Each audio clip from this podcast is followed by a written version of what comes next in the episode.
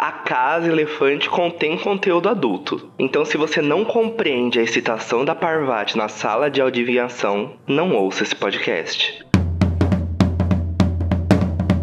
Olá, pessoal, sejam todos muito bem-vindos à Casa Elefante. Senta no chão, ou deita se você preferir olhar as estrelas, pede um café ou queima uma erva e vem discutir a obra de J.K. Rowling capítulo a capítulo com a gente. Hoje, o 27 capítulo de Harry Potter e a Ordem da Fênix, O Centauro e o Dedo Duro.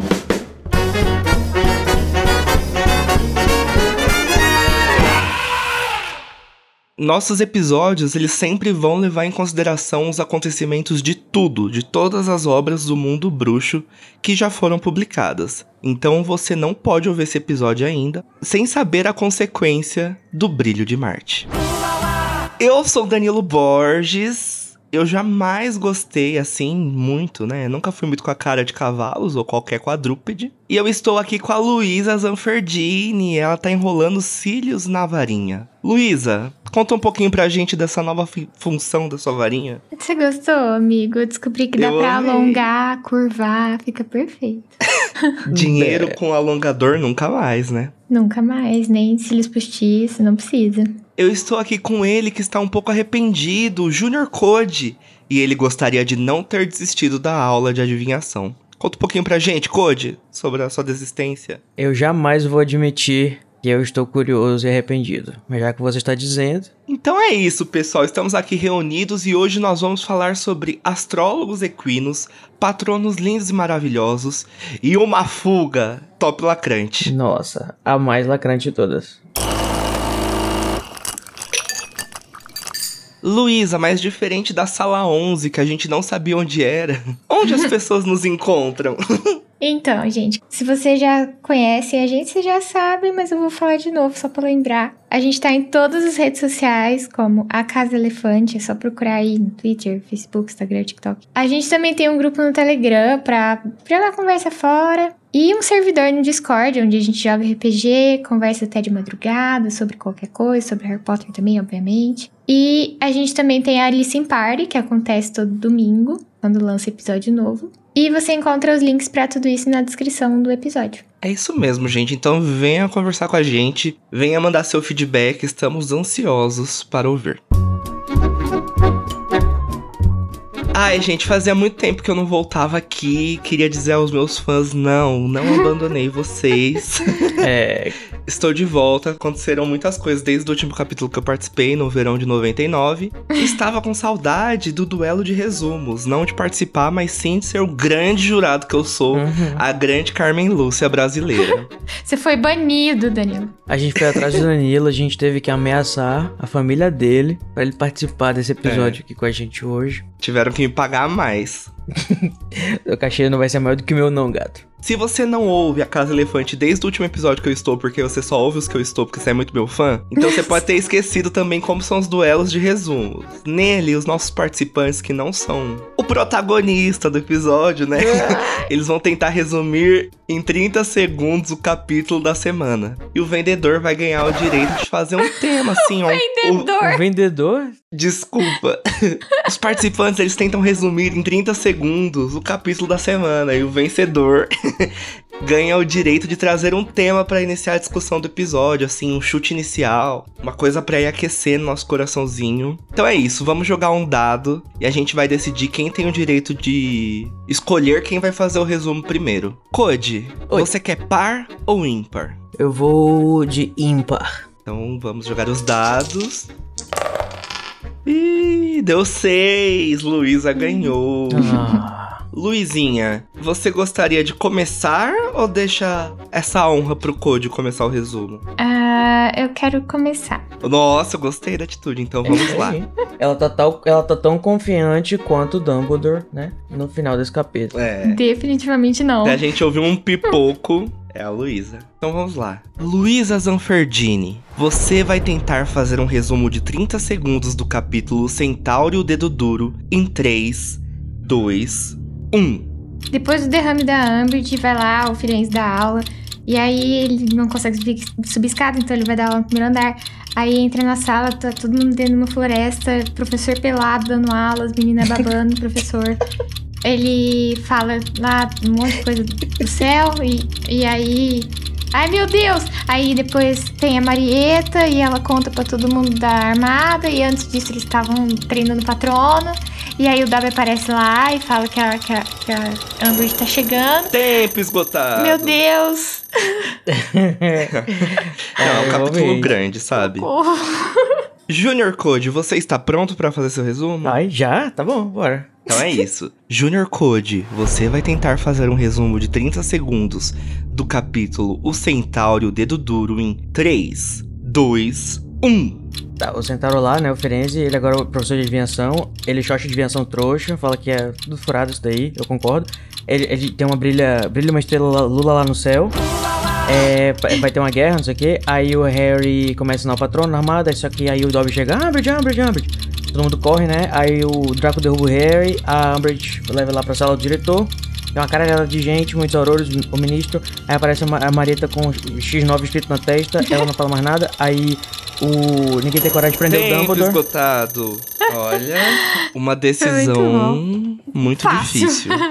Ah, mas assim, os dois não foram até o final, porém o Code foi um pouquinho mais longe, né? Então, o vencedor do duelo de resumos do capítulo 121 da Casa Elefante é. Junior Code!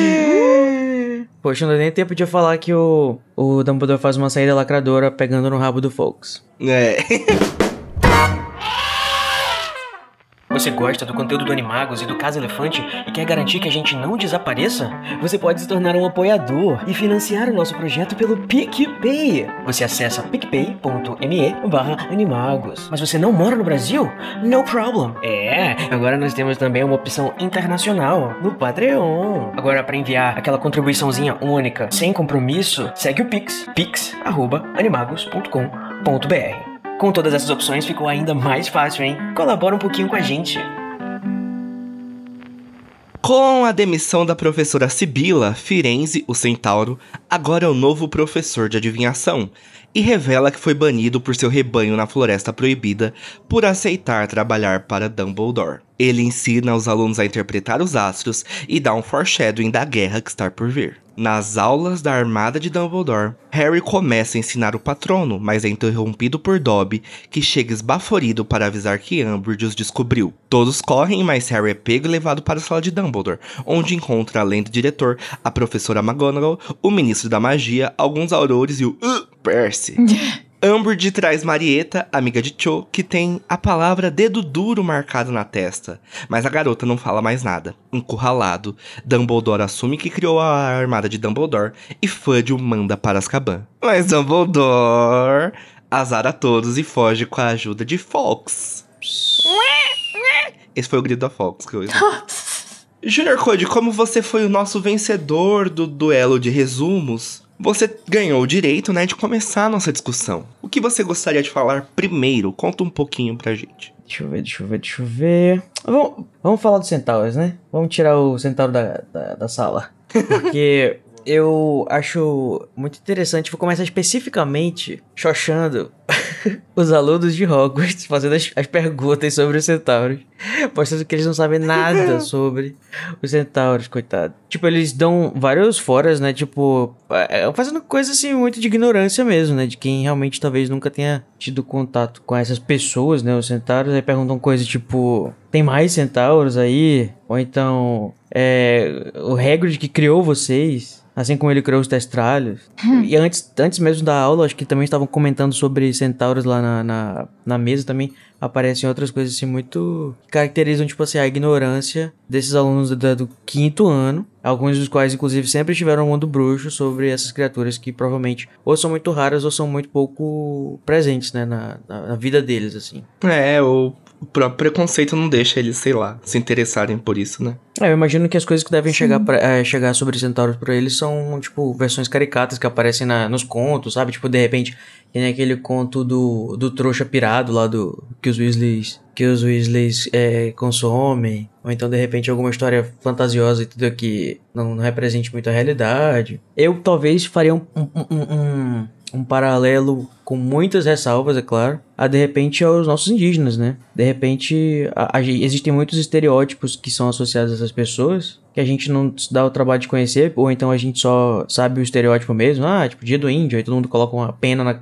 é, os professores fazem você pintar um cocá, colocar não sei o que, fazer. Uh, uh, uh. E, tipo, é isso que, que é o que é ser indígena, de repente. Eu acho que dentro da própria obra mesmo, é, eles não parecem falar sobre, por exemplo, da aula sobre os, os, os elfos ou sobre os duendes. Não falam dos centauros também. Eles falam um pouco dos gigantes na aula de história da magia, mas ninguém presta atenção. Eu não sei por que eles não falam, ou se eles falam em algum momento e os alunos não prestam atenção mesmo. Mas deve ter alguma razão, assim. É uma coisa meio tabu, né? Falar E sobre deve os, ser- os seres, né? Aham, e deve ser uma forma de falar que é muito. É tipo muito da narrativa bruxa, talvez, né? Eu imagino que até Sim. quando eles falam sobre os gigantes nas aulas, ou, ou os duendes, eu imagino que eles devem dar essa visão exotificada que trata eles como esses. É, e assim, é uma coisa que. a- gente fala bastante, né? Que Harry Potter a gente imagina, imagina como é que seria um mundo com outras espécies é, que tem, né, o que a gente considera uma inteligência humana. Tipo, a gente tem dificuldade de conviver até com pessoas da nossa própria espécie, né? Imagina. Uhum. Ser humano é uma bosta. Resumindo. É, isso é interessante porque essa esse racismo, né, da sociedade bruxa, ele é refletido no livro todo. Eu acho que desde quando o Harry vai no ministério, se depara com a estátua, sabe? Tipo, É verdade, tem uma Sim. estátua de um centauro no, no Ministério da Magia, né? E isso. de um elfo doméstico também, né? Que são. que não significa que eles representam muito a. Quem, quem ainda tem o poder da. E a Hermione ainda mete o. Ah, eu nunca gostei muito de cavalos. Poxa, Hermione, você tá vendo tão bem. Né, gente? A ver, desse, desse capítulo tá difícil de defender, hein? Essa daí foi difícil de engolir.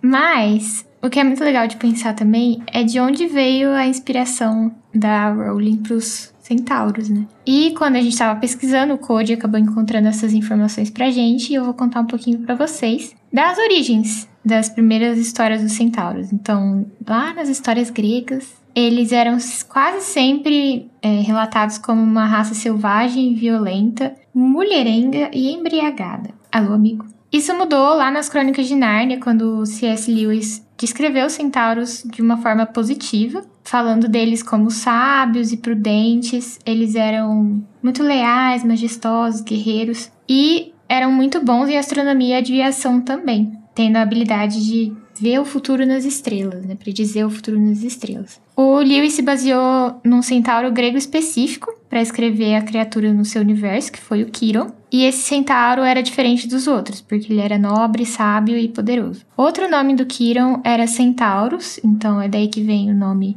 deles hoje, né? E eles acreditavam que ele tinha feito o primeiro agrupamento das estrelas em constelações, usando isso para ensinar os outros a ver coisas ali, né? Ler as coisas ali no céu. A gente lembra, né, dos centauros da mitologia, mas acho que não teve, assim, fica, acho que, não sei se é porque eu sou fã de Harry Potter, mas a imagem do Firenze fica muito presa na minha cabeça. E eu sempre esqueço desses outros centauros. Bom, eu tinha muito a ca- a- na cabeça também, além do Firenze, os centauros de Nárnia, porque eu era uma consumista de Nárnia desde pequena. Então, eu tava pensando, quando eu tava lendo o livro, o qual que é a relação dos centauros com a astronomia e ou então a astrologia, né, no caso, e adivinhação e tudo mais, porque até então eu não tinha essa referência. Sempre eu gostei muito de mitologia grega, mas eu não tinha muito essa essa, sei lá, esse background de centauros. A gente conhece, né, o Kiron e tal, que era parceiro do Hércules, o cara que treinou o Aquiles e era, era considerado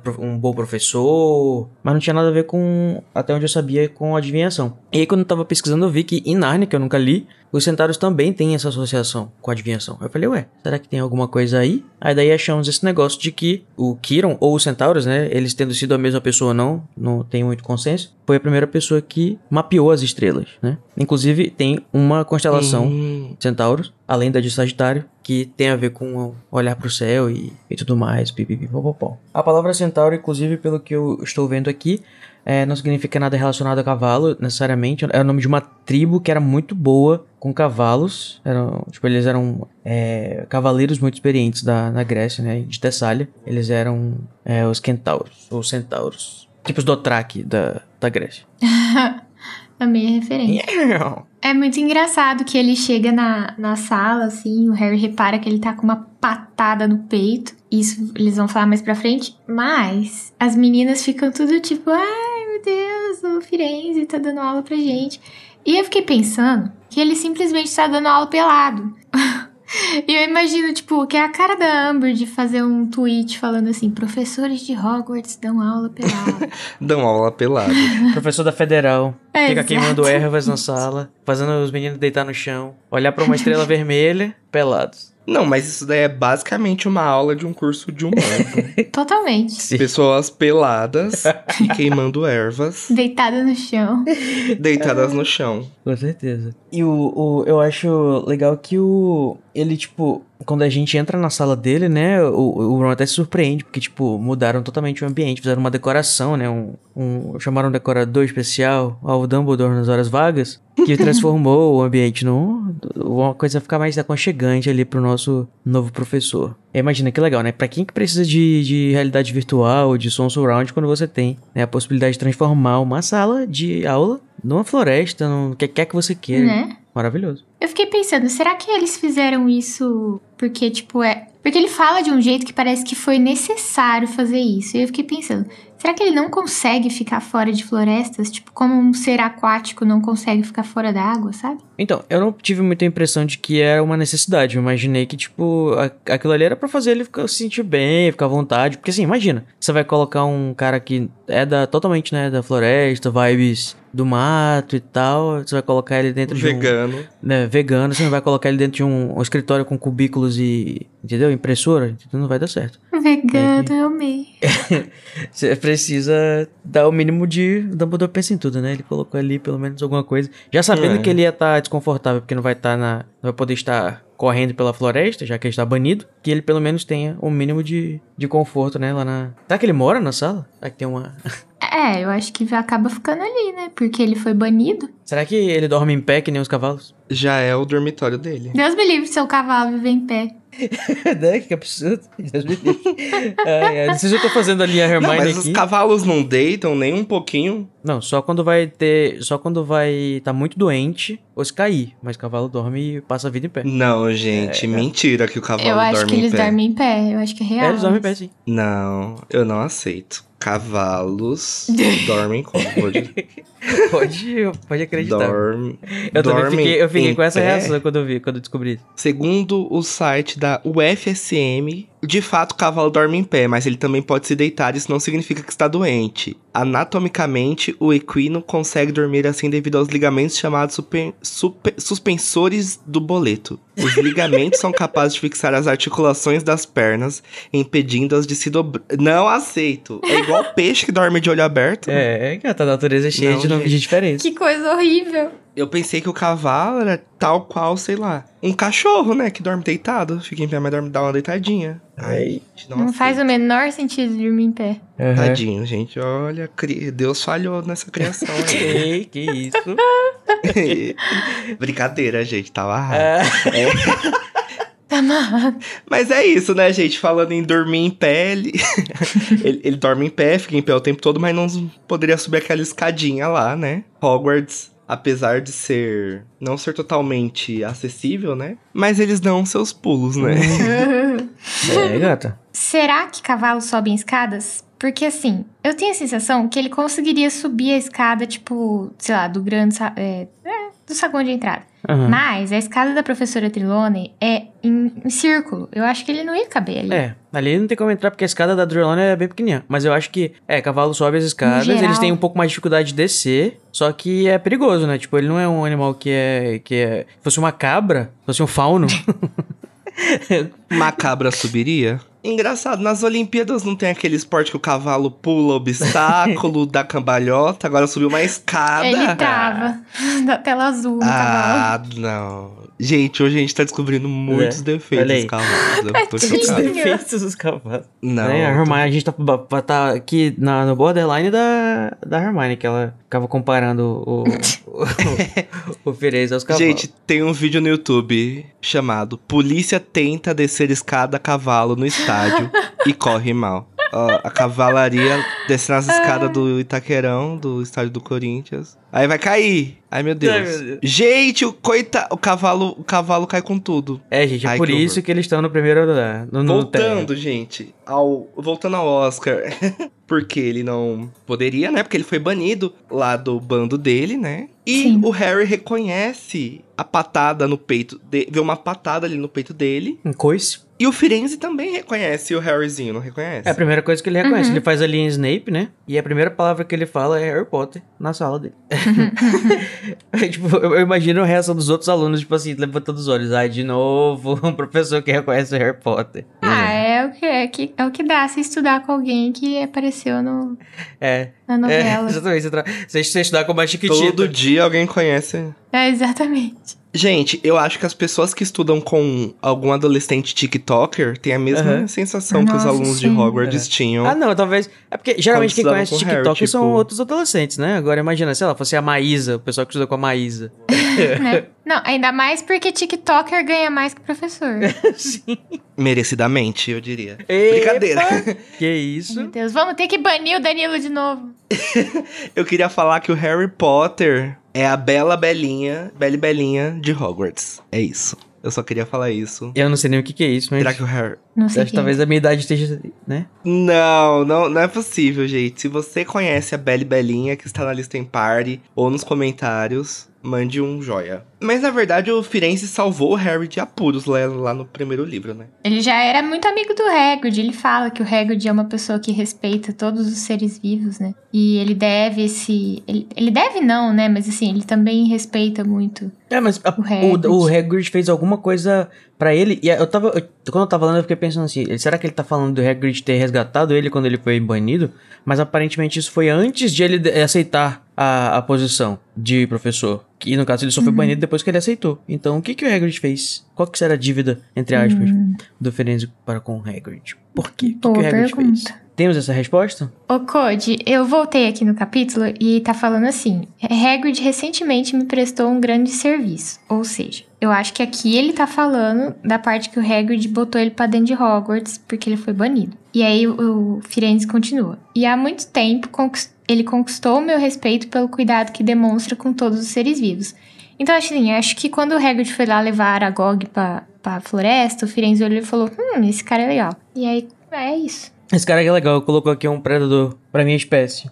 Não sei, né, se a Cromanto como centauro, mas... Ah, não, pois é, porque eu tava vendo aqui, é, e eu acho que eu tive essa impressão, porque, na, porque na, cronologicamente nessa, nessa sequência, é, ele fala que eu próprio avisaria ele, mas fui banido, não seria prudente me aproximar da floresta, só que aí depois ele conta essa história que recentemente prestou um grande serviço. Aí, lendo rápido, eu achei que isso tava, tipo, em sequência, só que são ele tá contando duas histórias, não cronologicamente, né, é, em sequência, então... É, deve ser isso mesmo, ele apanhou da, da, da tribo dele, da tribo não, da, do rebanho dele, e o Hagrid cuidou dele e levou para pro Hogwarts. É, depois de ele já ter aceitado dar aula pro Dumbledore. Então, tipo, cronologicamente é o seguinte. Dumbledore e o Hagrid se aproximam do, do Centauro, ele aceita dar aula em Hogwarts. Aí ele conta pro, pra tribo dele, a tribo dele descobre o rebanho. Aí eles batem nele e banem ele, jogam ele na sarjeta. Hagrid pega, coloca ele pra dentro. É. E no final do livro, o Dumbledore fala que se não fosse pelo Hagrid, os centauros teriam matado o Firenze. Então, esse banimento é uma coisa que ele fez por ele mesmo, assim, porque se, se ele voltar pra lá, né, no caso, pra, pra floresta, ele vai ser morto. A gente fica pensando assim depois, né? E o que, que ele fez da vida depois que ele saiu de Hogwarts?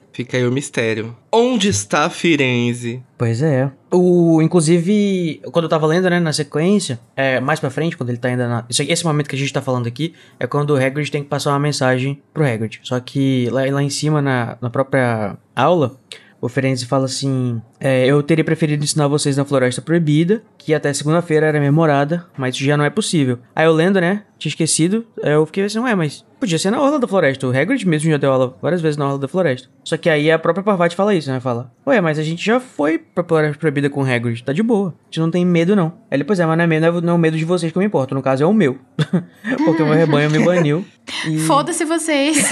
eu quero mesmo ficar aqui dentro mesmo, que é mais seguro pra mim. É muito legal essa interação, tipo, é, de centauro com humanos, porque até o Harry fala depois, assim, que ele achou a aula muito diferente, assim, que foi a aula mais incomum que ele já teve. E eu acho muito interessante de ver, até quando a gente estava discutindo sobre o capítulo, a Lari comentou que a forma como ele explica a, as coisas de adivinhação, não dando certeza de nada, assim, ele tá ensinando uma coisa, mas que ele sabe que nada é uma certeza. Ele tá ensinando mais a ler os sinais e a ver as possibilidades do que a, tipo, ver o futuro, sabe? E eu acho isso muito legal, assim, em todas as interações dele com, com o Harry, com o Hagrid, você vê que ele é um, um ser diferente, que pensa diferente dos, dos humanos. Né? E não podemos nos esquecer também que o Firenze vai aparecer em Cursed Child, ajudando o Harry a encontrar o filho dele perdido, né? O, o Alvo Severo e Scorpius. Eu não lembro muito bem,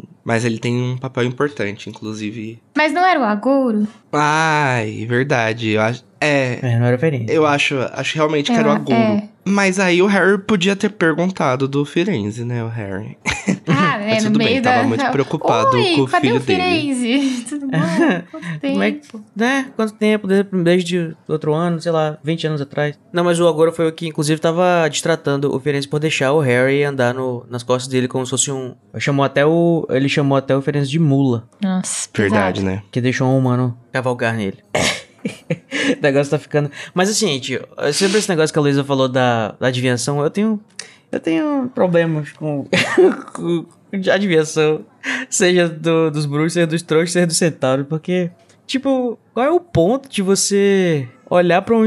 Por exemplo, tipo, ele fala assim: ah, a gente não consegue prever, ou pelo menos não é possível prever coisas é, triviais do dia a dia, né? Os bruxos vivem nessa ilusão de que você. de que a, as estrelas ou, vão dar, tipo. Vão, vão fazer você prever trivialidades. O que que você. O que que vai acontecer na sua vida medíocre amanhã. Depois, não, as estrelas elas preveem eventos grandes, não sei o que, tá, tá, tá. E que podem ou não se realizar. Você só vai saber quando eles estiverem realizados. Tipo, porra, pra que, que eu vou querer adivinhação se eu só vou saber o que, que é depois que já aconteceu, entendeu? Por que, que eu vou perder meu tempo?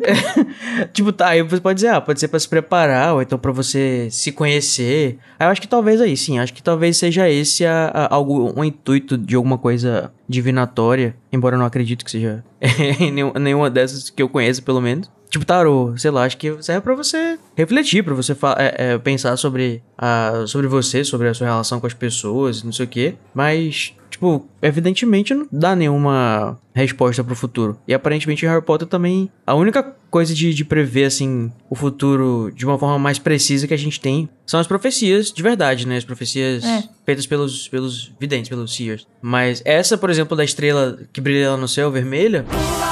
Eu espero que seja uma previsão recente, inclusive. é uma coisa que a gente sabe que vai acontecer mesmo, né? Uma guerra, porque tá falando de Marte, né? Que é associado com a, com a guerra e tal. Só que ela é aberta, então podia ser Marte ou podia ser, como a Lila disse, experimentos com fogo amanhã, no- ou pequenas queimaduras. Ela tava prevendo os fogos dos gêmeos Weasley. É. Elas forçando a barra.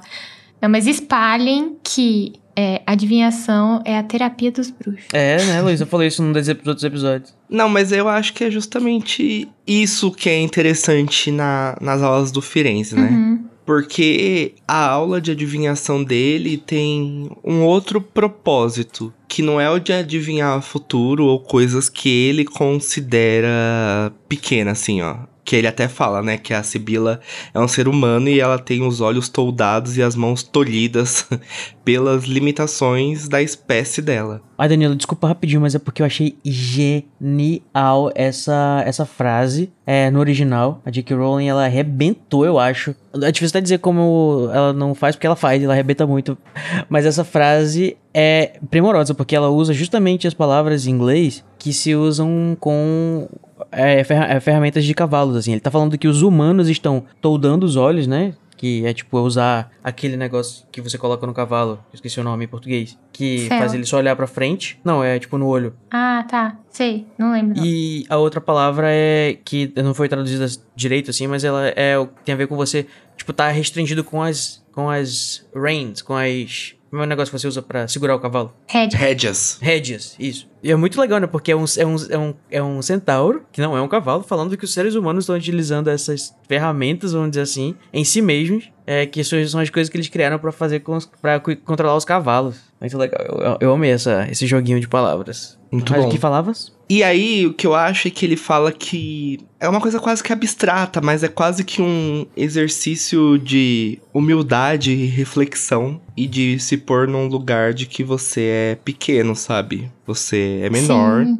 e não vale a pena realmente, sei lá, prever se você vai tropeçar. Uhum. Mas, mas sim, é mais, é mais. É quase como uma meditação, uma terapia mesmo. Estar em conexão com o todo, eu acho. E isso é uma arte milenar que os centauros desenvolveram. E aí, se eu não me engano, ele fala que para as coisas mais triviais, a gente queima uma erva, né? Aí ele... É, uma coisa leve, uma coisa tranquila.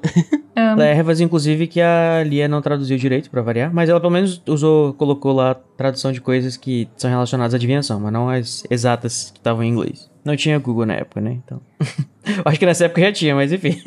Eu acho interessante que o, o Firenze também é bem assim. Tá, a gente vai queimar aqui na primeira aula já. Vou colocar umas, umas plantas aí pra vocês olharem, tentarem olhar as formas na fumaça. Mas não vão se empolgando, vocês não vão entender nada, tá? Só coloca aí, vocês vão ver, não vão entender nada. Duvido que demora muito pra você conseguir aprender. Divirtam-se com as, com as formas que vocês não vão entender. Ele tá ensinando as, as pessoas a, a, a serem curiosas, basicamente. Eu sinto que ele tem um pouco, talvez, do orgulho do. De quem é desprezado, sabe? Tipo, ele, ele tem uma altivez em relação aos bruxos. Por, por- pelo fato dos bruxos ter- serem super escrotos com, com a raça dele, entendeu? Então acho que talvez ele tá sempre querendo dizer, tipo assim, ah, vocês não são tão. Vocês não são tudo isso que vocês acham, entendeu? Então, tipo, ele tá sempre meio. dando um shade, assim. Eu acho que não é nem shade, eu acho que ele só. Ele só sabe que eles são melhores que os bruxos mesmo. E ele tá tipo, ai, gente, bruxos. É, eu acho que realmente existe um orgulho por parte dos centauros. Eu acho que, vista a violência em que ele foi tratado por trabalhar pra um humano, né? Tipo, por ter. Por trabalhar pra humano, pra, por ensinar humanos. Dá pra entender que é tipo um paradigma muito grande na vida deles. E não sem razão, né? Visto a forma como a sociedade bruxa trata os centauros. Mas eu queria falar um pouquinho que outra arte milenar aqui dos centauros, além da adivinhação, pelo visto é fazer magia sem varinha, né? ele diminui a luz da sala, né? Ele só levanta assim a mão e aí as luzes vão dimming, vão ficando, tipo, dá, dá- dando a impressão de pôr do sol e tal. Aí o Bruno fica impressionado. Oh!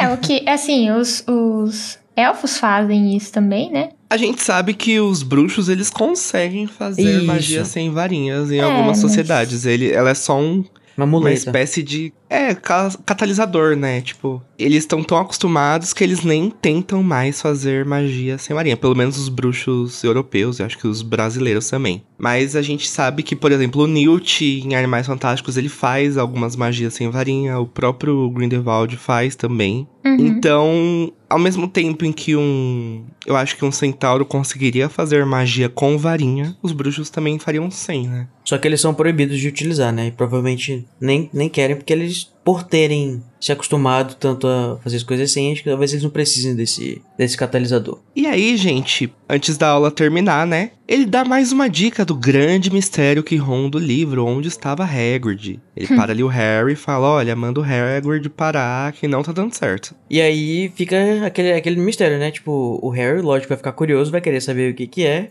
E de alguma forma o Harry vai, o Hagrid vai dar com a língua nos dentes, boca de sacola, e vai contar a história. Agora eu fiquei chocado dessa...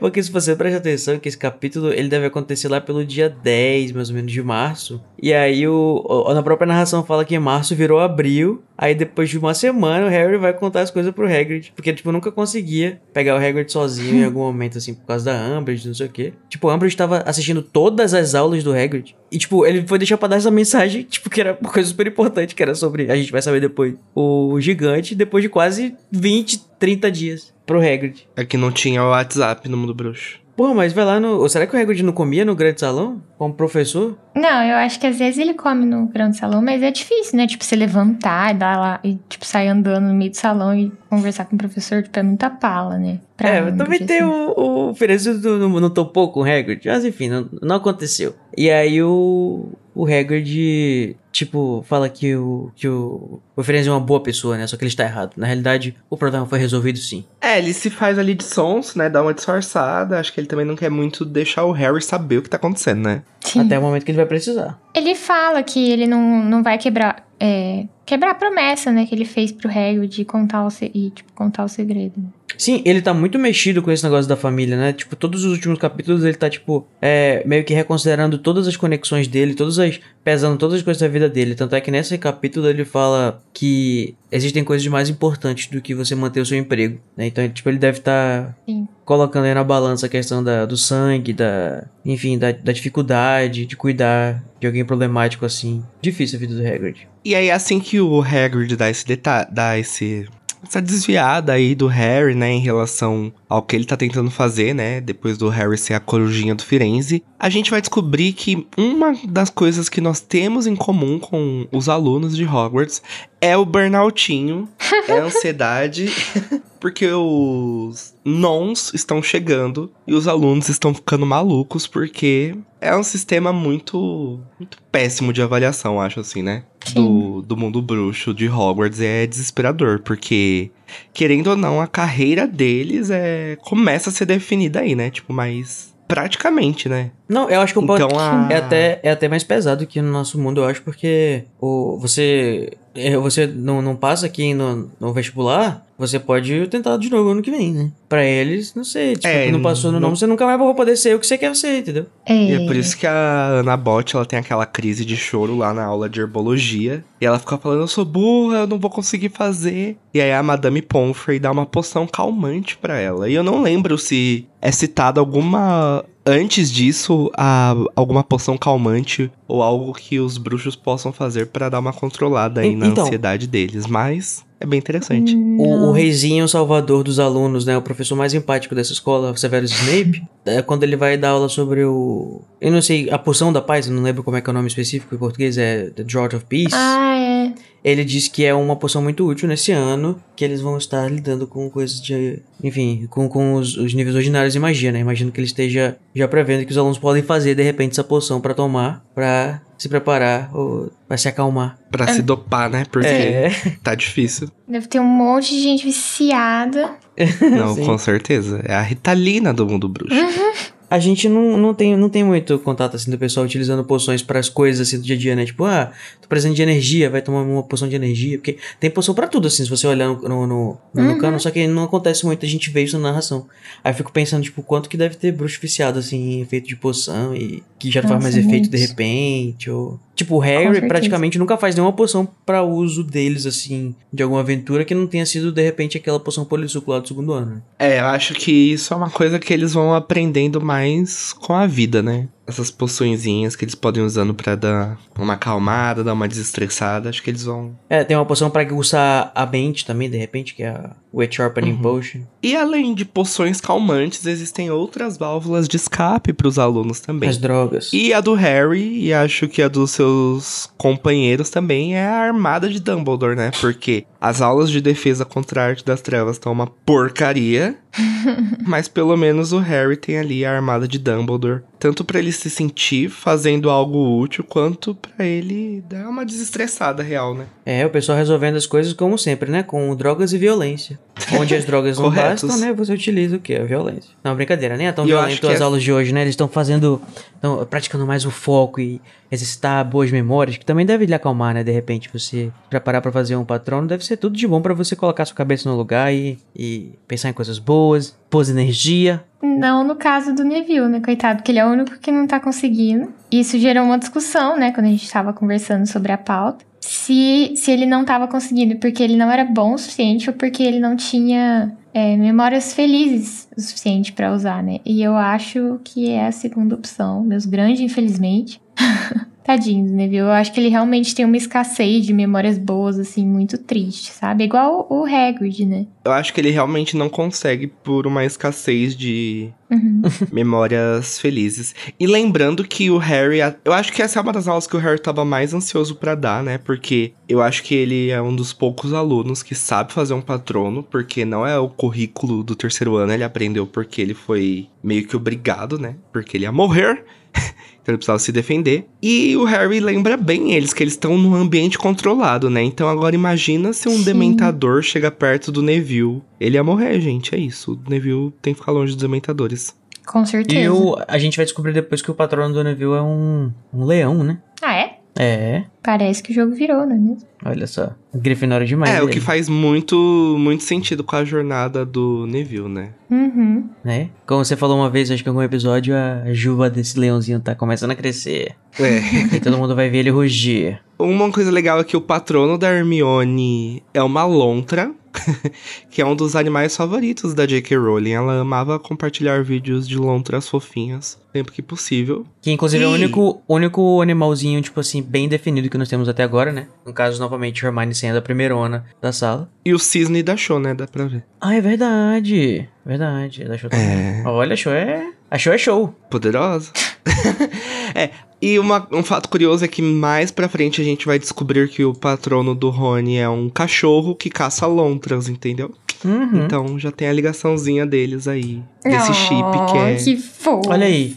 Olha que interessante, a Show conseguiu produzir um patrono corpóreo, apesar de ela estar passando por todas aquelas barras, né, que a gente tava discutindo tanto nos últimos capítulos quanto na live. Ela fez aí facilmente, não sei se o quão fácil, mas ela conseguiu fazer. Uma das primeiras da sala conseguia. Ela tava com o Harry ali do lado, né? É, realmente tava ali com o Harry. Esqueceu do ex. mas ela não tá num momento muito bom com o Harry, não, né? Muito pelo contrário, não. né? E inclusive a capa, a, a- o, o Season da Show é o- a capa do, da edição ilustrada do quinto livro, né? Que não sei se eu gosto muito dessa, dessa escolha, mas tá bonito lá a capa.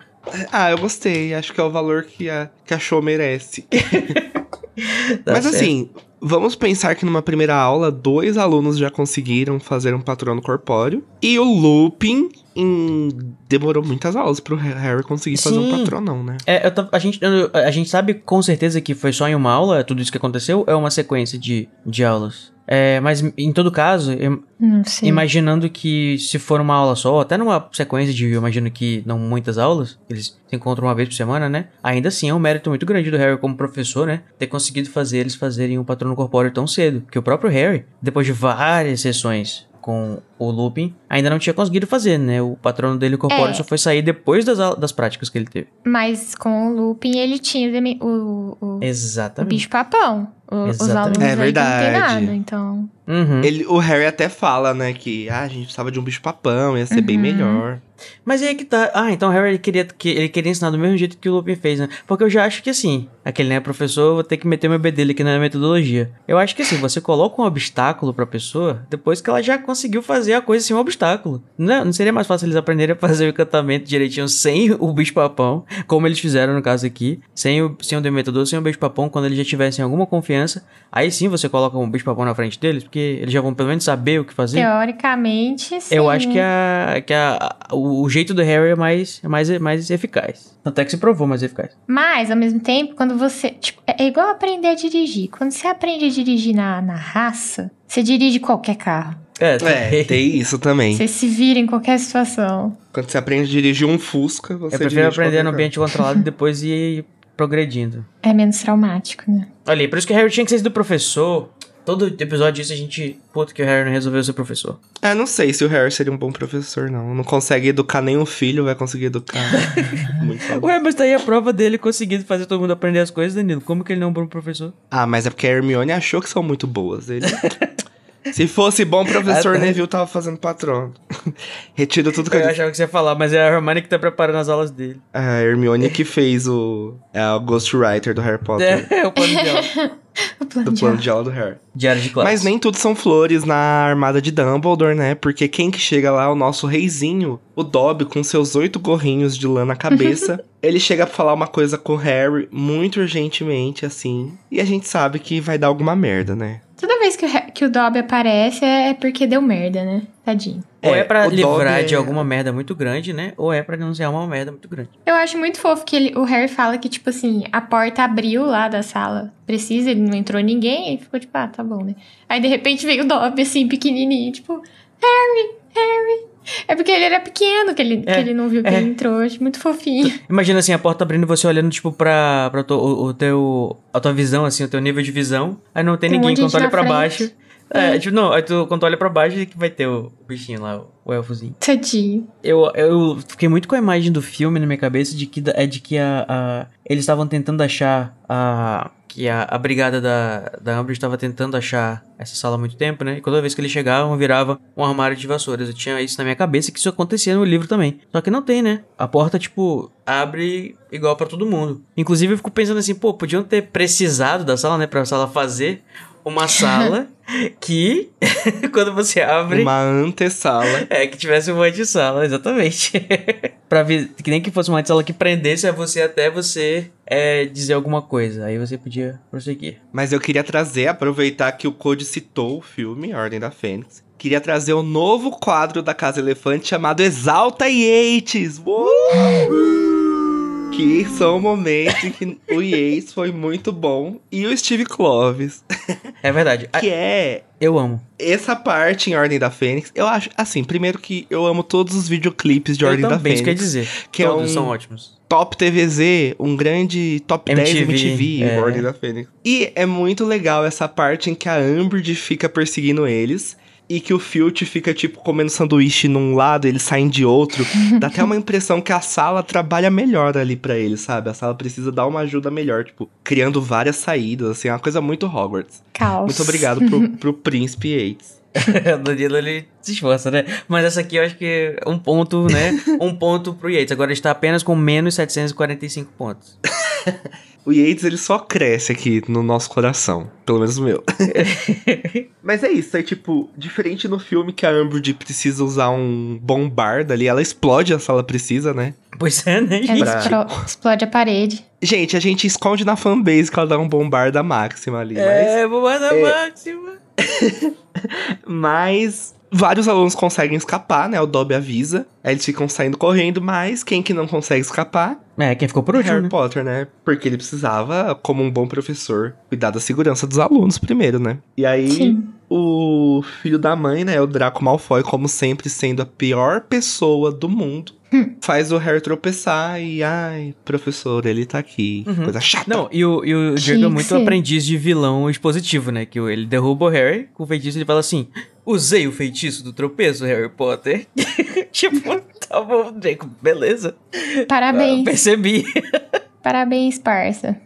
É. Uma coisa que eu falei que ia dar merda, eu avisei, fazer a chata aqui, que não ia dar certo esse negócio de colocar o nome de todo mundo no mesmo papel e escrever em cima o nome do grupo. Pelo amor de Deus, merda. Hermione. Isso daí. A Hermione, esse capítulo só está me decepcionando. Ela que só vem dando coisa, fazendo coisa certa nesse livro. Você, pelo amor de Primeiro você me chama o Frenzy de cavalo, e agora você.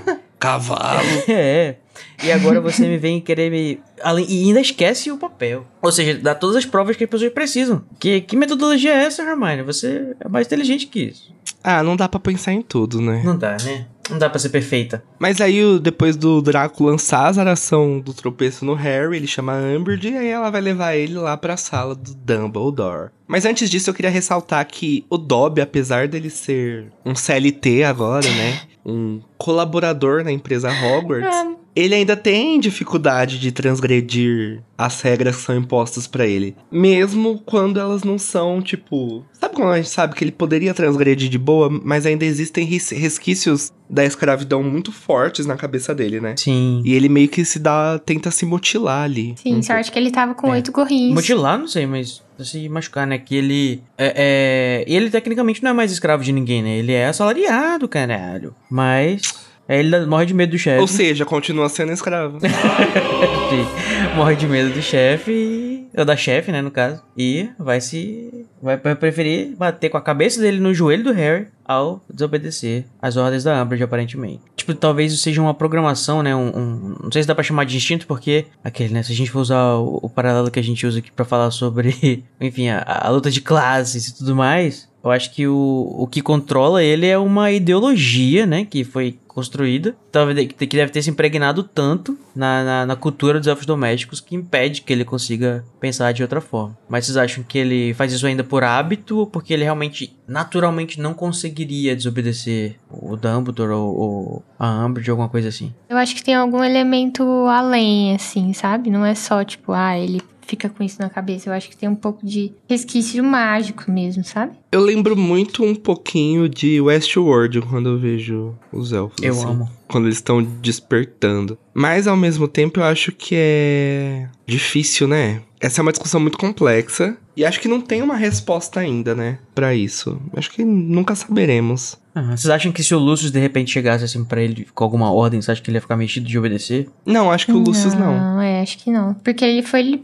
libertado mesmo. né? É. Continuando, né, o, o paralelo que a gente faz é, da, da leitura da análise marxista que a gente tá, tem apresentado o, como uma alternativa aí para o paralelo dos elfos domésticos, o trabalhador ele tem uma relação muito parecida, mesmo assalariado, uma relação muito parecida com o seu chefe, né, que o escravo tinha com o seu senhor. Então talvez seja uma, uma possível interpretação de que essa subalternidade tá tão, tá tão dentro, tá tão encruada na, na, na, na ideologia, né, que os elfos domésticos ou os- os- nós assalariados temos, que ela persiste. É, é, é é até aquilo que eu falei brincando, mas é muito real, né? Quando você falou, ele não é mais escravo, ele é assalariado. Eu falei, não, então ele continua sendo um escravo.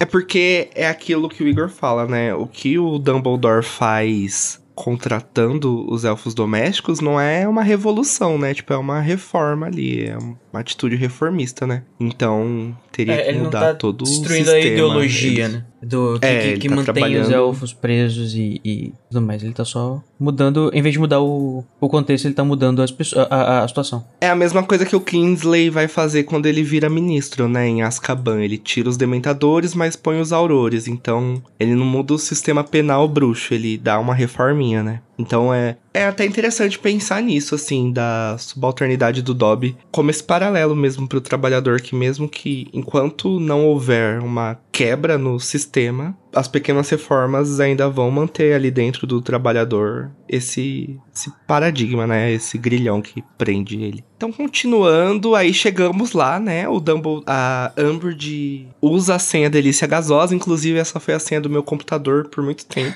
Olha, legal, boa. Amo. delícia gasosa. E eu não lembro se essa já era a senha antes ou se é desse livro e eu não lembro se era antes, mas Eu a- acho que essa era gota ficou- de limão antes. É, antes acho que lá nos outros anos era. Acho que a gente sabe. Geralmente são todos doces da The Dose de Mel, né? Como diz a Tami. É. Saudades é, essa- esse ano, se eu não me engano, quando eles foram lá mais cedo também era essa. Mas você ouvinte pode Ai, contar pra amo. gente se a gente tiver errado, tá? E aí, gente, diferente da calmaria comum da sala do diretor, né? Tá um dedo no cu e Um gritaria lá, né? bafafá, um zum zum zum, um tititi. Um tititi.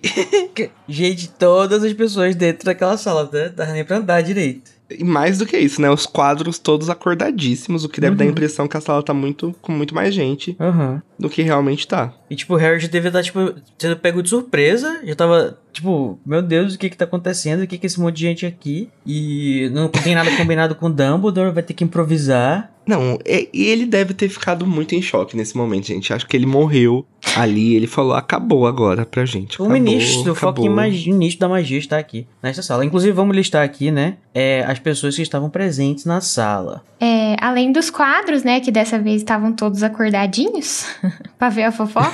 o Dumbledore tava lá, sentado na escrivaninha, com a cara de paz que ele sempre tem, né? Aí tinha a professora McGonagall também, do lado do Dumbledore.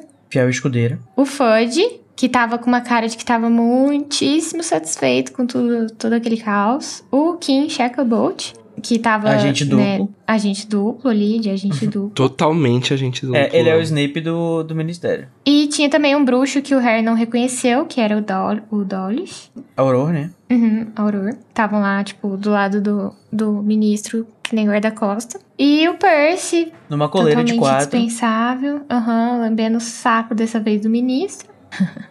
Com uma peninha na mão, anotando tudo, fazendo É a ata da reunião. Ateiro, é, exatamente, o datilógrafo do, do ministro. O, se eu não me engano, tinha também, eu não sei se, ou será que isso foi o, o diretor que falou, um dos quadros, o, algum senhor Fortescue, que é... Ah, era um quadro. Era um quadro? Ah, tá. Achei que tinha sido É. o velho lá da, do, do, do sorvete. Ah, é parente, né? É. É que tem um velho que fala assim, tipo, no meu tempo as coisas eram era assim, as coisas eram direito. No meu tempo não tinha essas sem vergonhice, né? Sem vergonha. E, na- e além de todo esse povo, ainda entrou a Umbridge, o Harry e depois entra a Marieta. né? Eita, Então, eita, uma eita. galera lá dentro. Fica a turminha ali do barulho na sala do Dumbledore. E aí a Umbridge tá ali, BFF do Fudge, né? E o Fudge muito orgulhoso do, do Draco, né? Falando, ah, a gente vai avisar pro Lúcio. Nossa, que lindo seu trabalho. Parabéns, Draco. 50 pontos pra Sonserina. É, o Draco ainda leva 50 pontos pela, pra Sonserina, né? Pelo, pela captura do Harry. Capturou Se super. ele tivesse peidado, ele teria ganhado 20 pontos. Então, É. Qualquer coisa que ele faz, É. toma aqui. Uns pontinhos pra você. É, quando você tem o Harry de um lado, tem que ter o, o Draco do outro pra balancear os pontos, senão... o Harry ganha passando o regador. É, gente, é por isso que a Sonserina e a Grifinória sempre são as duas casas que, que ficam na frente. Porque, tipo, fica essa putaria, sabe? Um, um, um pessoal sendo injusto pra um lado, aí o pessoal sendo injusto pro outro, e aí vira uma grande putaria, quando tu vai ver, é eles que se destacam no final no negócio das casas. Mas assim, por que será que tava todo esse povo na sala? Tipo, eles sabiam o que tava acontecendo? Quem Uhum. avisou, sabe? Por quê? É, eu acho que foi tudo armado, né? A, a, a Amber tinha recebido a delação da, da Eta Eta. vem- Delação premiada. É, ela, é, Eta Eta, ela vem a Marieta, louca da careta. Ela, tipo, já meio que deve ter montado todo o circo já, tipo, pra pegar os meninos no pulo. A gente vai fazer o negócio e vai dar um flagrante. E já pega o Dumbledore, entendeu? Pra punir o Harry. Uhum. Aí, as coisas não foram exatamente como eles esperavam, né? Mas, principalmente porque agiram muito rápido. O Dumbledore se comunicou com o olhar, né? não Sim, pôde olhar pro Harry acho- muito bem, mas o Kim, o nosso Snape do Ministério, teve a, a esperteza de fazer um feitiço não verbal de modificação de memória na Marieta enquanto a Umbridge estava tentando arrancar as confissões da menina. Nem eu percebi que ele fez isso. Praticamente pulando em cima dela. É, e a gente só vai perceber isso depois, né? Tipo, na hora que eles caem, na hora que o Dumbledore foge, né? Hum, tem aquele momento, what the fuck, o que, que Mas- aconteceu? Eu não faço.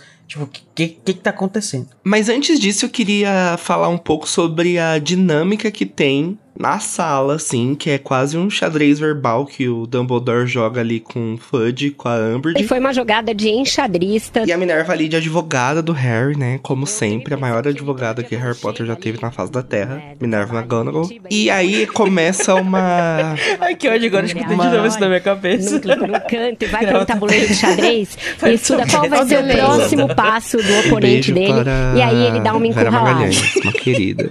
Eu tomei um susto com esse negócio na, na, gra- na última gravação, porque eu achei que eu tava ouvindo coisas. Eu fiquei tipo, gente, o que, que essa véia tá falando? Aí que eu entendi o que, que era. Luísa, você achou, como disseram na última live, que você estava ficando esquizofanter? Ai, que péssimo. Amei. Foi uma bosta, eu amei. É uma pérola do Bremer, o melhor amigo do Danilo. Mas aí tem todo esse desenrolar, que são as argumentações, onde o Fudge tenta dar uma várias encurraladas ali no Harry, por conta da organização estudantil ilegal. E aí surge o famigerado... O boato, né, de que o Harry se reuniu lá no Cabeça de Javali com vários outros alunos. É, a gente descobre quem era o cara que tava fazendo cosplay de múmia, todo enfaixado, e que ele foi lá e deu a delação. E eles ficam nesse, nesse joguinho, né? E eles vão conseguindo se safar até que surge o famigerado papel com o quê? A confissão da Hermione. Com a confissão da Hermione da armada de Dumbledore. E o, o Dumbledore muito... Assim, o, o Dumbledore deve estar pensando assim, o que que eu posso a- aproveitar dessa situação? Tipo, antes que, que alguém fale alguma coisa, porque ele não sabe de tudo, né? Ele não sabe o que que todo mundo sabe. Então é uma posição muito difícil de você, tipo assim, administrar, porque, tipo, ele, tá- ele precisa, sa- ele precisa que os acusadores, né, no caso aí, deem todas as...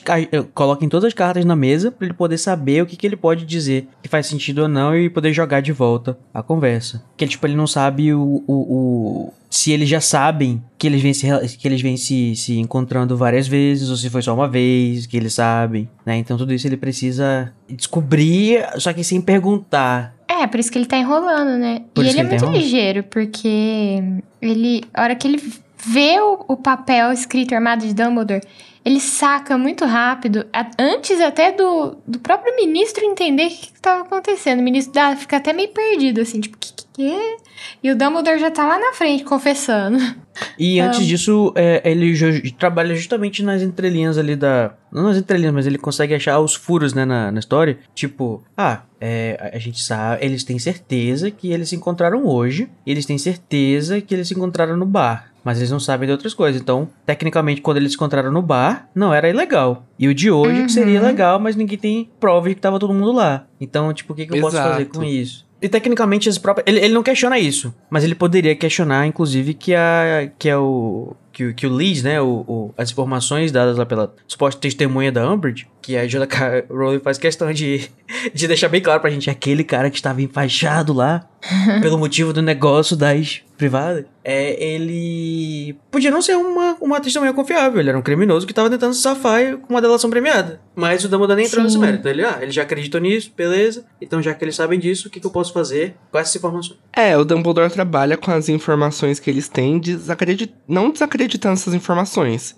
Ele basicamente fala: Não, ok, essas informações que vocês têm são corretas, mas elas não provam Uhum. nada. E aí que ele dá esse baile no, na Umbridge e no Fudge até quanto, quando é possível, né? E realmente é engraçado porque tem um momento, né, que a Minerva fala: Ah, então o cara entregou eles ali, então foi por isso que ele não foi julgado pelos vasos sanitários que estavam regurgitando, né? Mostrando explicitamente que o ministério tem um lado e um dos quadros ele fica até inconformado com isso, né? E o Chocado. quadro ele é o retrato de quem? Alguma coisa Fortescue. E esse Fortescue, por acaso, é o parente do sorveteiro lá que ajudou o Harry no terceiro ano, deu aquelas aulinhas particulares pra ele lá. Provando cientificamente que o mundo bruxo é um ovo. É que ele fala, tipo, a, a, a Minerva e ele basicamente fala alguma coisa, tipo...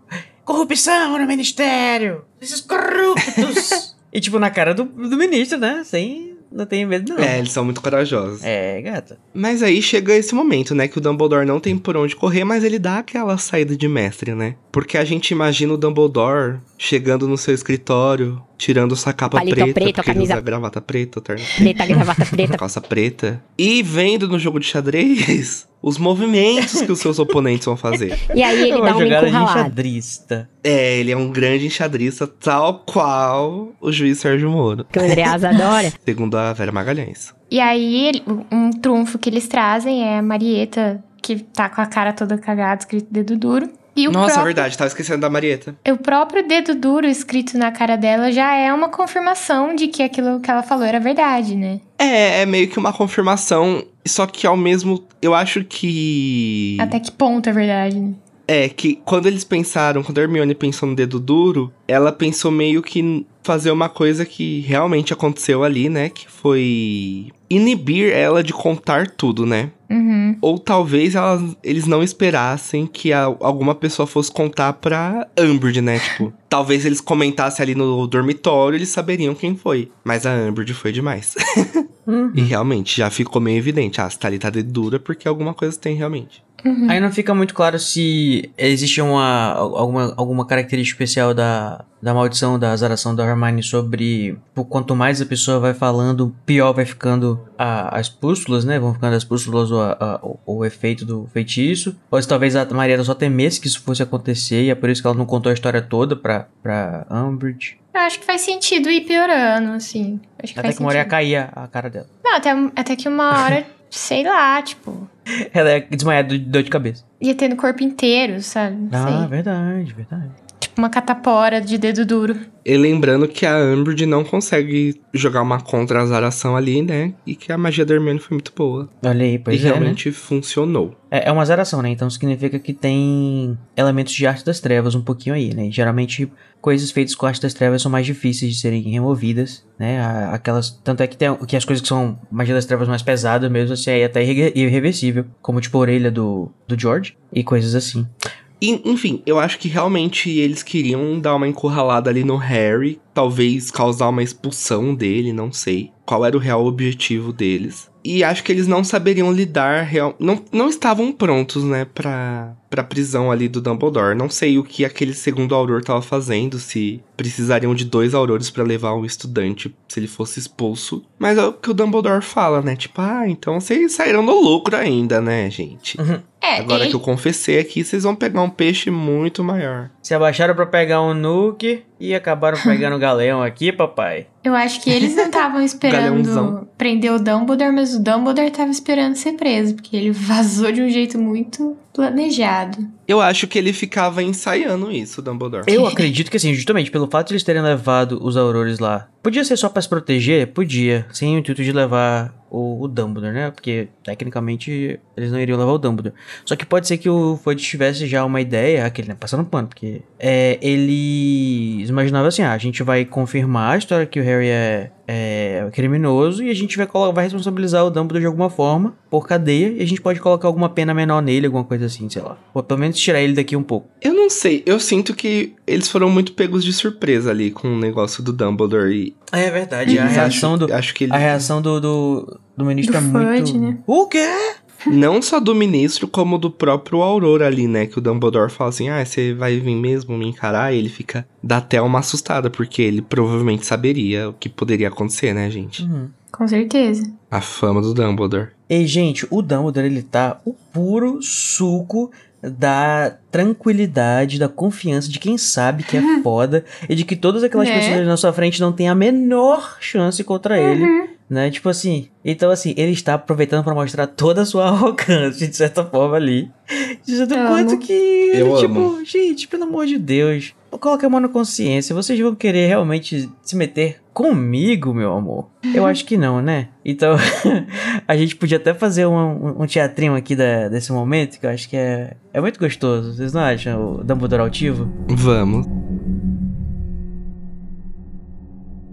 Reproduza suas notas, Weasley, e mande uma cópia para o Profeta Diário imediatamente. Percy saiu correndo da sala, batendo a porta ao passar. E Fudge voltou sua atenção para Dumbledore. Você será agora escoltado ao ministério, onde será formalmente acusado e escoltado a Azkaban. Ah, sim, sim. Achei que chegaríamos a este pequeno transtorno. Transtorno? Exclamou Fudge, a voz vibrando de felicidade. Eu não vejo nenhum transtorno, Dumbledore. Bom, Replicou Dumbledore, desculpando-se. receio dizer que vejo. Ah, verdade? Bom, eh, parece que você tem a ilusão de que irei.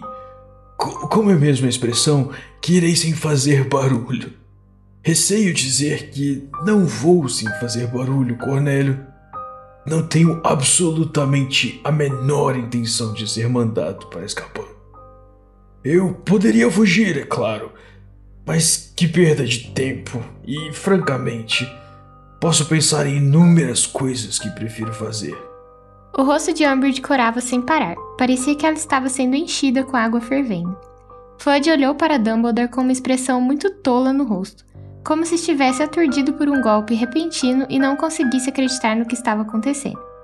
Teve um pequeno engasgo, depois olhou para Kim e o homem de cabelos curtos e grisalhos, o único na sala que permanecera totalmente em silêncio até então. Este deu a Fudge um aceno de confirmação e se adiantou uns passos, afastando-se da parede. Harry viu sua mão deslizar quase displicentemente em direção ao bolso. Não seja bobo, Dawlish. Disse Dumbledore em tom bondoso. Estou certo de que você é um excelente auror. Mas se tentar ah, me levar à força, eu terei de machucá-lo. O homem chamado Dawlish piscou, meio abobado. Tornou a olhar para Fudge, mas dessa vez parecia esperar uma dica sobre o que fazer a seguir. En- Então, você pretende enfrentar Dodge, Shacklebolt, Dolores e a mim sozinho, é, Dumbledore? Pelas barbas de Merlin, não. A não ser que vocês sejam suficientemente insensatos de me obrigar a isso. Ele não estará sozinho. Exclamou a professora McGonagall em voz alta, metendo a mão nas vestes. Ah, estará sim, Minerva. Hogwarts precisa de você.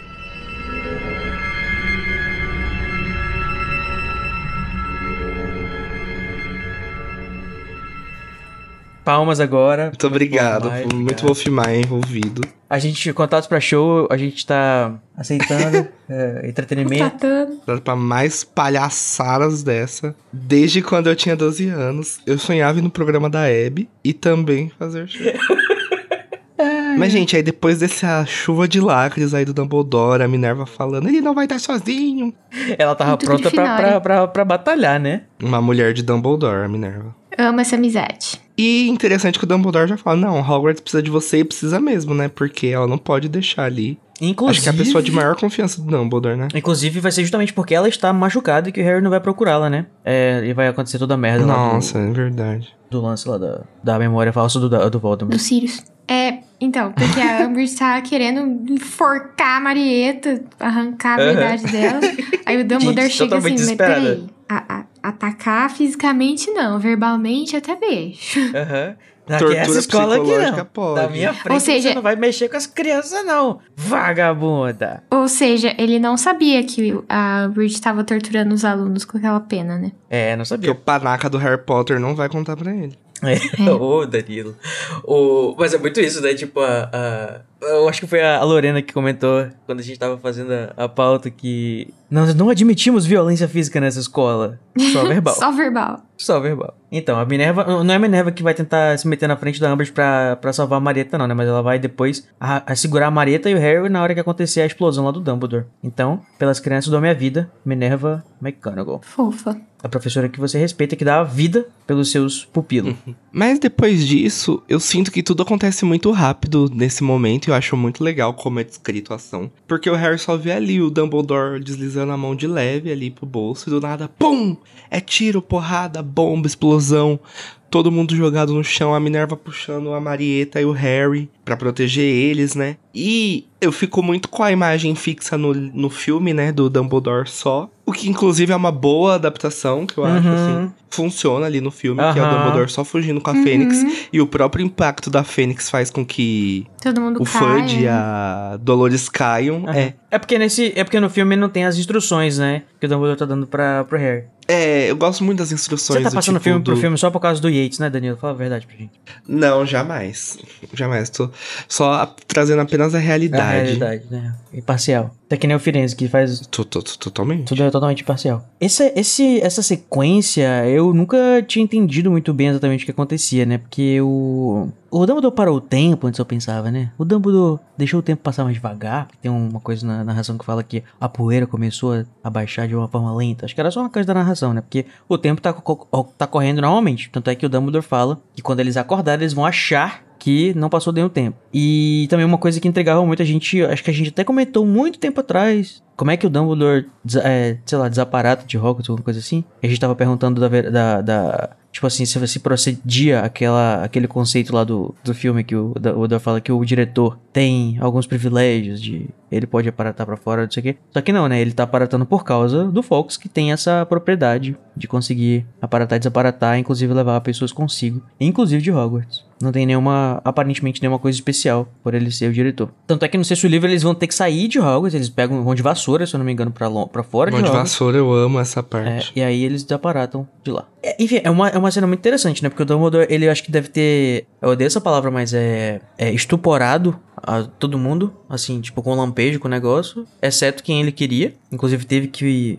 que derrubar o, o Kingsley pra não dar na vista, que já tinha cumprido a missão dele, né? Sim. Só se comunicando com olhares. Assim, o Dumbledore é legitimamente, então pode ser que é, ele, tipo assim, o, o Kingsley pode ter mandado alguma mensagem pra ele via telepatia, talvez? Ele captado, né? Eu não sei se o contrário daria certo, tipo, o, o Kingsley talvez não conseguisse pegar uma mensagem telepática do Dumbledore. Mas do, o, acho que talvez ele pelo menos deve ter tipo, ah, beleza, deu certo, então vou fazer aqui o negócio. Ah, eu acho que o Kingsley é muito inteligente também, tipo, ele sabe, sabe o que fazer, né? É, de repente o Kingsley é, é, é legitimamente também, né? E o Dumbledore deixou ele ler a mente dele também ao mesmo tempo, ou só olhar. Pode ser que ele já tinha algum protocolo pra alguma coisa se alguma coisa assim acontecesse. É, provavelmente o, o Dumbledore tava fazendo uma comunicação com ele igual ele fez com o Harry, né? Tipo, disfarçadíssimo.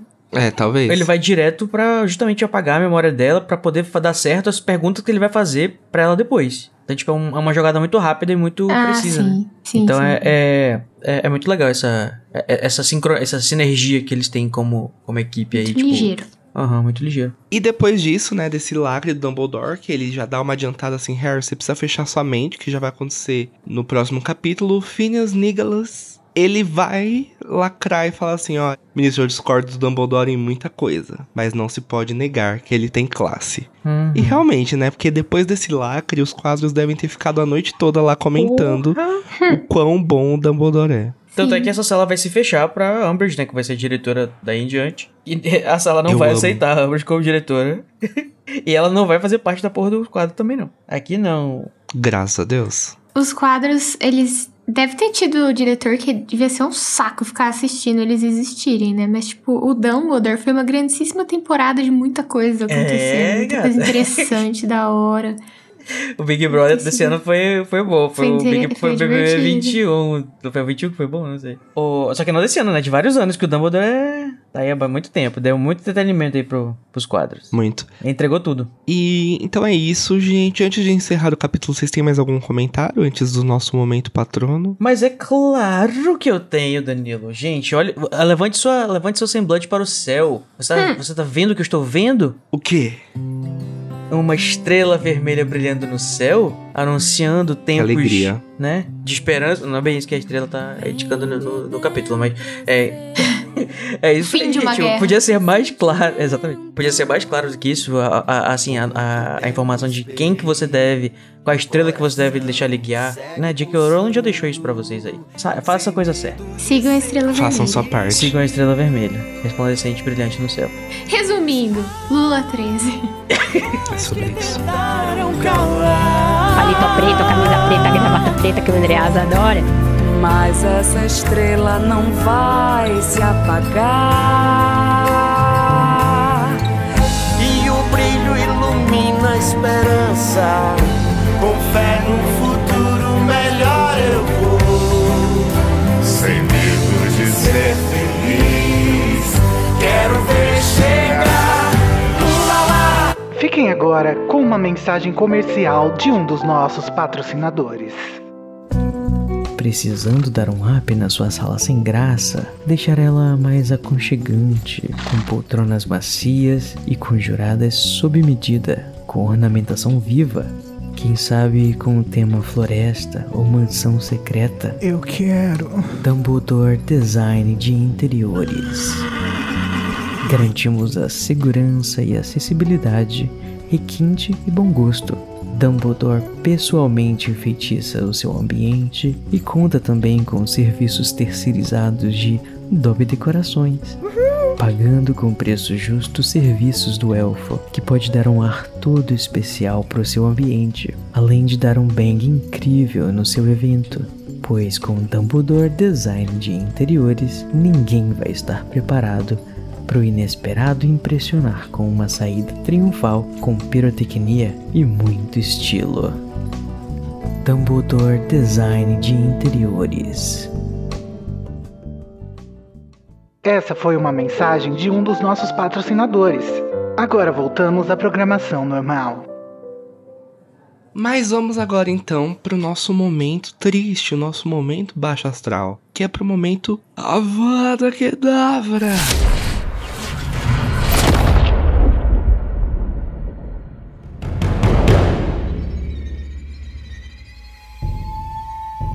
Luísa, começando por você, qual é o seu avada neste capítulo? Vai pra Marieta e pra Umbridge também, porque a Umbridge tentou enforcar a menina, não precisava pra tanto, né? E pra Marieta dedo duro, porque, né, foi cuzona e se fodeu, bem feito. E, e o interessante é que ela foi dedo duro, mas ela não foi nem dedo duro totalmente. Ela não foi um chinovão, você falou, está acontecendo isso, isso, isso. Ela falou assim, tá acontecendo uma coisa em tal lugar que você pode se interessar. Aparece lá. Ela foi um dedo meia bomba, né? É, meia bomba. E tipo, eu tava até me perguntando, esqueci de falar mais cedo.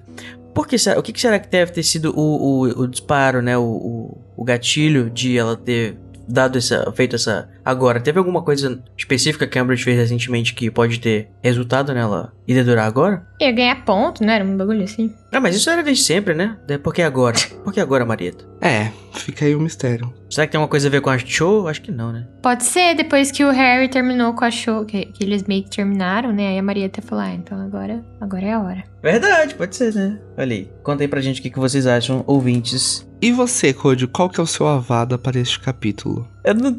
Desculpa, Hermione, eu amo você, você sabe o quanto que eu te amo. Mas que vacilo, hein, garota? Que vacilo foi esse que É. não somente ela coloca o nome de todas as pessoas envolvidas numa organização proibida. Ah, foi que na época não era proibida ainda, né? É, mas não foi muito sensato. É, né? manter e guardar o papel. Acho que talvez o papel seja o que faça o feitiço continuar. Não sei, não sei. É que ela, é, ela precisava do, do feitiço dedo duro, né? Então. Olha aí, então de repente se ela rasgasse o papel aí, o, ia sumir as coisas da, da Marieta, enfim. Ou então a partir daí não ia valer mais. Mas enfim. E não somente satisfeita em colocar o nome de todo mundo no lugar facilmente acesso. Você ter, ela coloca o nome da organização no título.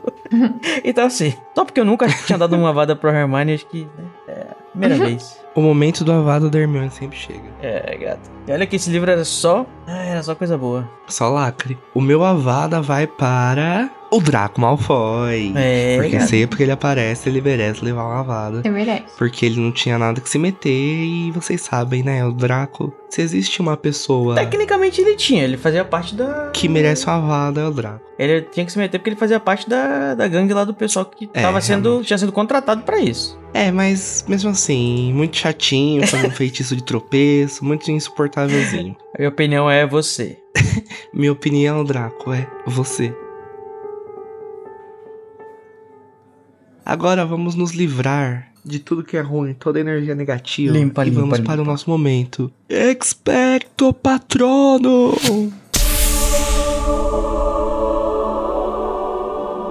Começando por mim. Qual que é o seu patrono? Já que a gente tá no capítulo que o pessoal faz patronos corpóreos, qual que é o seu patrono corpóreo? Ah! O meu patrono corpóreo é um cachorro Beagle, muito fofinho. Olha. O meu patrono corpóreo, meu cachorrinho Beagle, vai para o Dumbledore, né, gente? Porque muito articulado, tal qual o cão. O cão.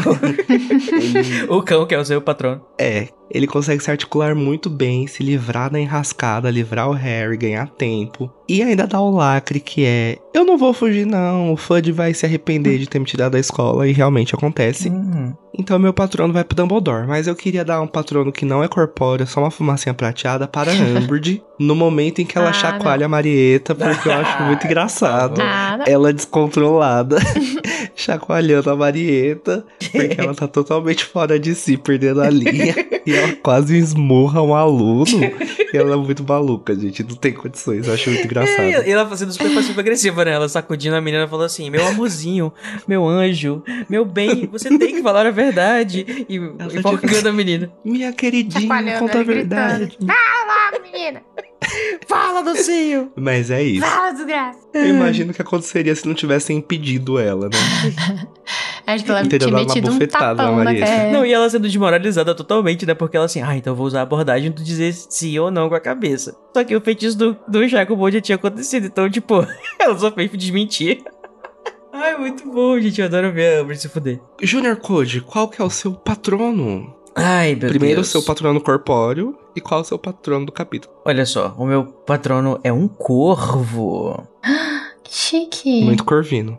o corvino do- dos filmes. Não, na verdade seria se fosse uma águia, mas. Pois é, né? Ele vai, né, para, né, justamente... O Dumbledore não tem como não dar da- o pro Dumbledore, né, gente, nesse, nesse episódio, desse capítulo. Acho que dono da porra toda, entregou tudo, foi debochado, muito debochado. Uhum. Mostrou o que que é o deboche grifinório, né? A própria, a própria Minerva também mostrou o deboche, de vez em quando ela entregou uma frase muito boa de deboche nesse capítulo também. É isso aí, o meu, meu- tá aí, o meu patrono vai para o deboche.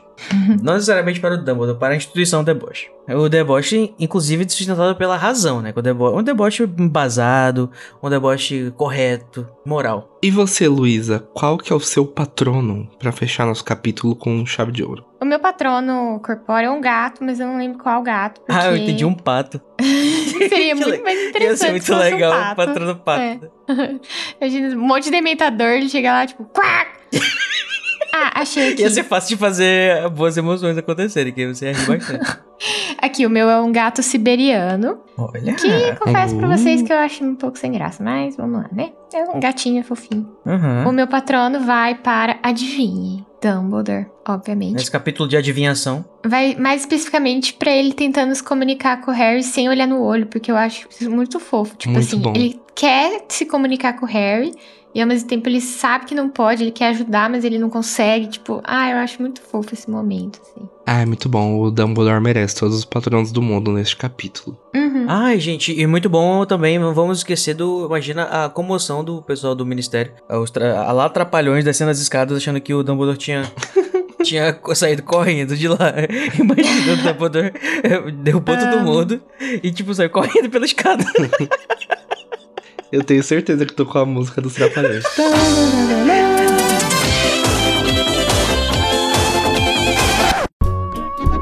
Mas é isso, gente, com essa energia lá em cima de imaginar os trapalhões conhecidos como a Didi Mocó, Dolores Umbridge, Dedé Santana Fudge e o Zacarias Percy.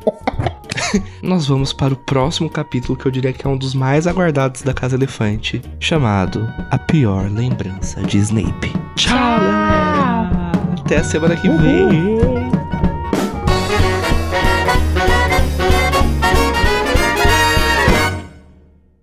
Gente, vocês já viram p de cavalo? Eu sei que essa parte vai ser cortada, então assim, é Pesquisar! muito grande. É muito grande. Mas Ai, é será que vai ser enorme, ué. cortado? Não sei. Luísa fazendo Luizinho. Quando não é cachorros, agora estamos falando de cavalos. Vocês têm noção de que as pessoas que criam cavalo, eles fazem coisas. Eles têm que fazer coisas com o cavalo pra poder, tipo, Verdade. pegar o esperma pra. pra, pra Ah, mas aí pra... eles fazem isso com todos os bichos, né? Tipo vaca. Aí tem que meter a mão nas coisas da vaca pra, pra ajudar o parto. Enfim, é mó. É, então. Umas coisas muito. Ah, é muito escroto essas coisas de reprodução pra, pra, É. pra vender. Luísa Mel, Luísa Mel.